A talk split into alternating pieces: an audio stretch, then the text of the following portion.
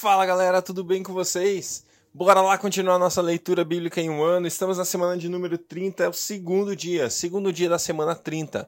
Hoje nós vamos ler Esdras capítulo 6 e 7 e também Hebreus capítulo 1. Galera, eu sou fã do livro de Hebreus, gosto muito de Hebreus. Eu acho que vai ser um tempo muito especial aí pra gente estar tá, é, mergulhando nesse texto muito especial, beleza? Vamos nessa, Deus, obrigado por mais um dia, pela vida que o Senhor nos dá, Pai.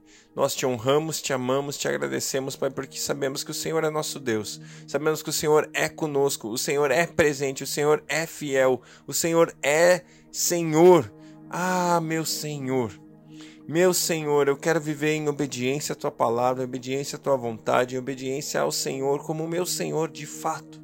Como assim o Senhor é para mim, Deus.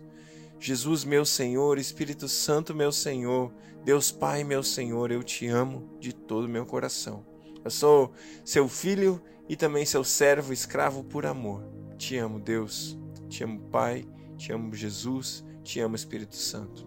Fala conosco na leitura da Sua palavra hoje, em nome de Jesus. Amém.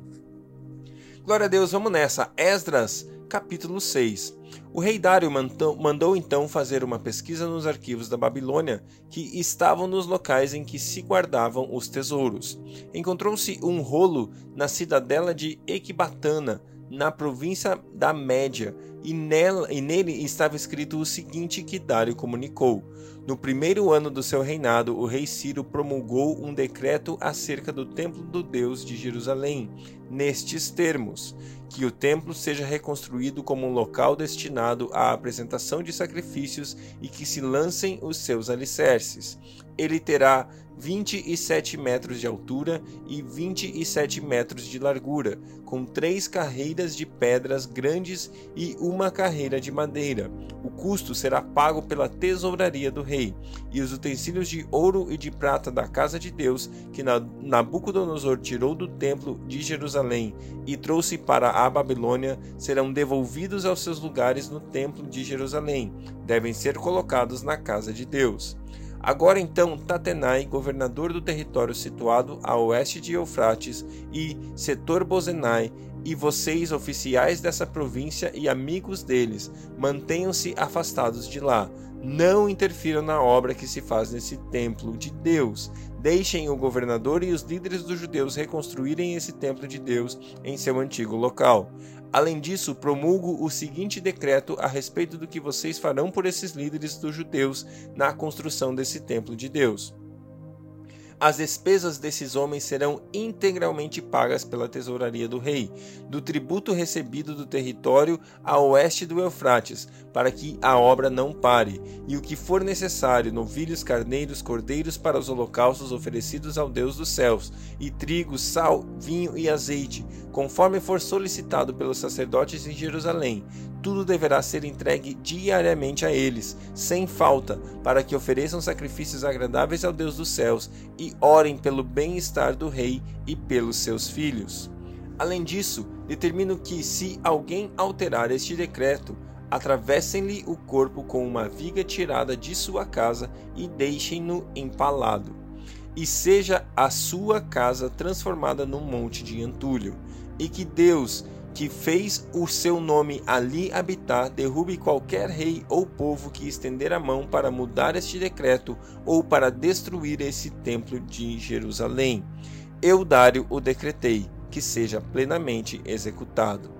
Tendo recebido o decreto do rei Dário, Tatenai, governador do território situado ao, a oeste do Eufrates, Seter-Bozenai e os companheiros dele o cumpriram plenamente. Dessa maneira, os líderes dos judeus continuaram a construir e a prosperar, encorajados pela pregação dos profetas Ageu e Zacarias, descendente de Ido. Eles terminaram a reconstrução do templo conforme a ordem do Deus de Israel e os decretos de Ciro, de Dário, de Artaxerxes, rei das Pérsia, reis da Pérsia. O templo foi concluído no terceiro dia do mês de Adar, no sétimo ano do reinado do rei Dário. Então o povo de Israel os sacerdotes, os levitas e o restante dos exilados celebraram com alegria a dedicação do templo de Deus. Para a dedicação do templo de Deus ofereceram cem touros, duzentos carneiros, quatrocentos cordeiros e, como oferta pelo pecado de todo Israel, doze bodes de acordo com o número das tribos de Israel. E organizaram os sacerdotes em suas divisões e os levitas em seus grupos para o serviço de Deus em Jerusalém, conforme o que está escrito no livro de Moisés. No décimo quarto dia do primeiro mês, os exilados celebraram a Páscoa. Os sacerdotes e os levitas tinham se purificado, estavam todos cerimonialmente puros.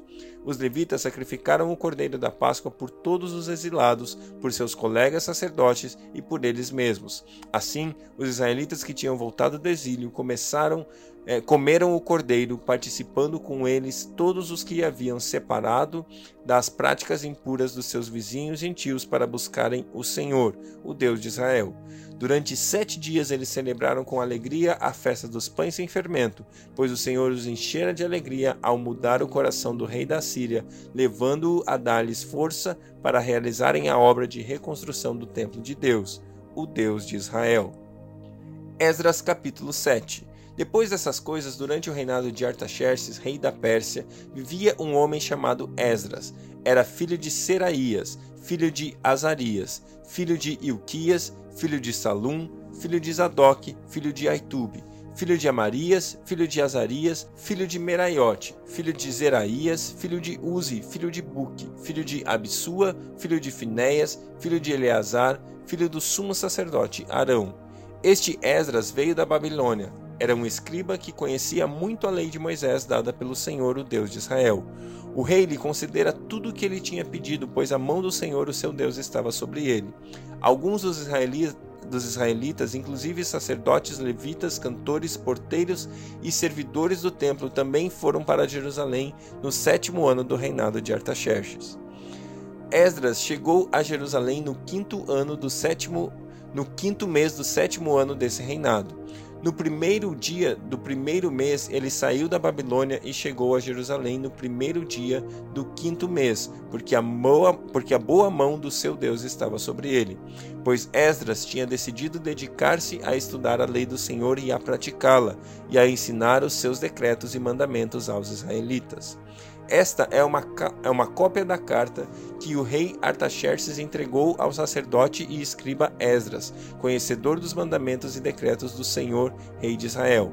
Artaxerxes, rei dos reis, ao sacerdote Esdras, escriba da lei do Deus dos céus, paz e prosperidade.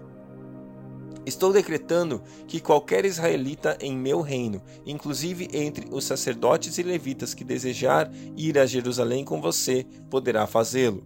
Você está sendo enviado pelo rei e por seus sete conselheiros para fazer uma investigação em Judá e em Jerusalém com respeito à lei do seu Deus, que está em suas mãos. Além disso, você levará a prata e o ouro que o rei e seus conselheiros voluntariamente ofereceram ao Deus de Israel, cuja habitação está em Jerusalém.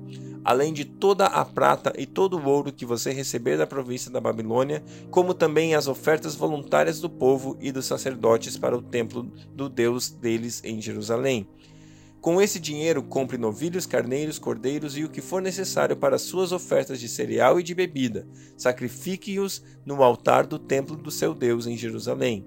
Você e seus irmãos poderão fazer o que acharem melhor com o restante da prata e do ouro, de acordo com a vontade do seu Deus.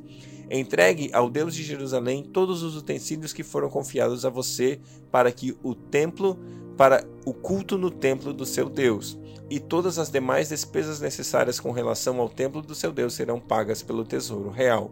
Agora eu, o rei Artaxerxes, ordeno a todos os tesoureiros do território situado a oeste do Eufrates que forneçam tudo o que lhes solicitar o sacerdote Esdras, escriba da lei do Deus dos céus, até três toneladas e meia de prata, cem tonéis de trigo, dez barris de vinho, dez barris de azeite de oliva e sal à vontade tudo o que o Deus dos céus tenha prescrito que se faça com presteza para o templo de Deus, do Deus dos céus, para que a sua ira não venha contra o império do rei e dos seus descendentes. Saibam também que vocês não têm autoridade para exigir impostos, tributos ou taxas de nenhum sacerdote, levita, cantor, porteiro ou servidor do templo e de nenhum dos que trabalham neste templo de Deus. E você, Esdras, com a sabedoria que o seu Deus deu a você, nomeie magistrados e juízes para ministrarem a justiça a todo o povo do território situado a oeste do Eufrates, e todos os que conhecem as leis do seu Deus, e aos que não as conhecem você deverá ensiná-las. Aquele que não obedecer à lei do Deus de vocês e à lei do rei seja punido com a morte e com o exílio, ou com o confisco de bens, ou com prisão Bendito seja o Senhor, o Deus dos nossos antepassados, que pôs no coração do rei o propósito de honrar desta maneira o templo do Senhor em Jerusalém, e que, por sua boa vontade, ofereceu-me perante o rei, seus conselheiros e todos os seus altos oficiais. Como a mão do Senhor, o meu Deus, esteve sobre mim, tomei coragem e reuni alguns líderes de Israel para me acompanharem. Glória a Deus, glória a Deus pela sua palavra. Vamos lá, vamos para Hebreus, começando hoje o livro de Hebreus, Hebreus capítulo 1. Há muito tempo Deus falou muitas vezes e de várias maneiras aos nossos antepassados por meio dos profetas, mas nesses últimos dias falou por meio do Filho, a quem constituiu o herdeiro de todas as coisas e por meio de quem fez o universo. O Filho é o resplendor da glória de Deus e a expressão exata de seu ser, sustentando todas as coisas por sua palavra poderosa. Depois de ter realizado a purificação dos pecados, ele se assentou à direita da majestade nas alturas, tornando-se tão superior aos anjos quanto o nome que herdou é superior ao deles. Pois a qual dos anjos Deus alguma vez disse: Tu és o meu filho, eu hoje te gerei? E outra vez, eu serei seu pai, e ele será meu filho?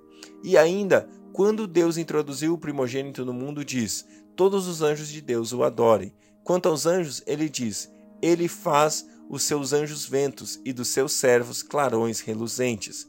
Mas a respeito do filho, diz: O teu trono, ó Deus, subsiste para todo sempre. Cetro de equidade é o cetro do teu reino. Amas a justiça e odeias a iniquidade. Por isso, Deus, o teu Deus, escolheu-te escolheu dentre os teus companheiros, ungindo-te com óleo de alegria.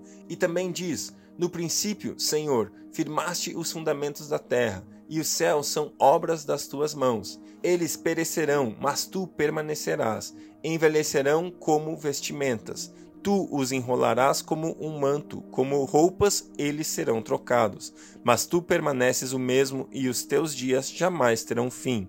A qual dos anjos Deus alguma vez disse: Senta-te à minha direita, até que eu faça os teus inimigos um estrado para os teus pés?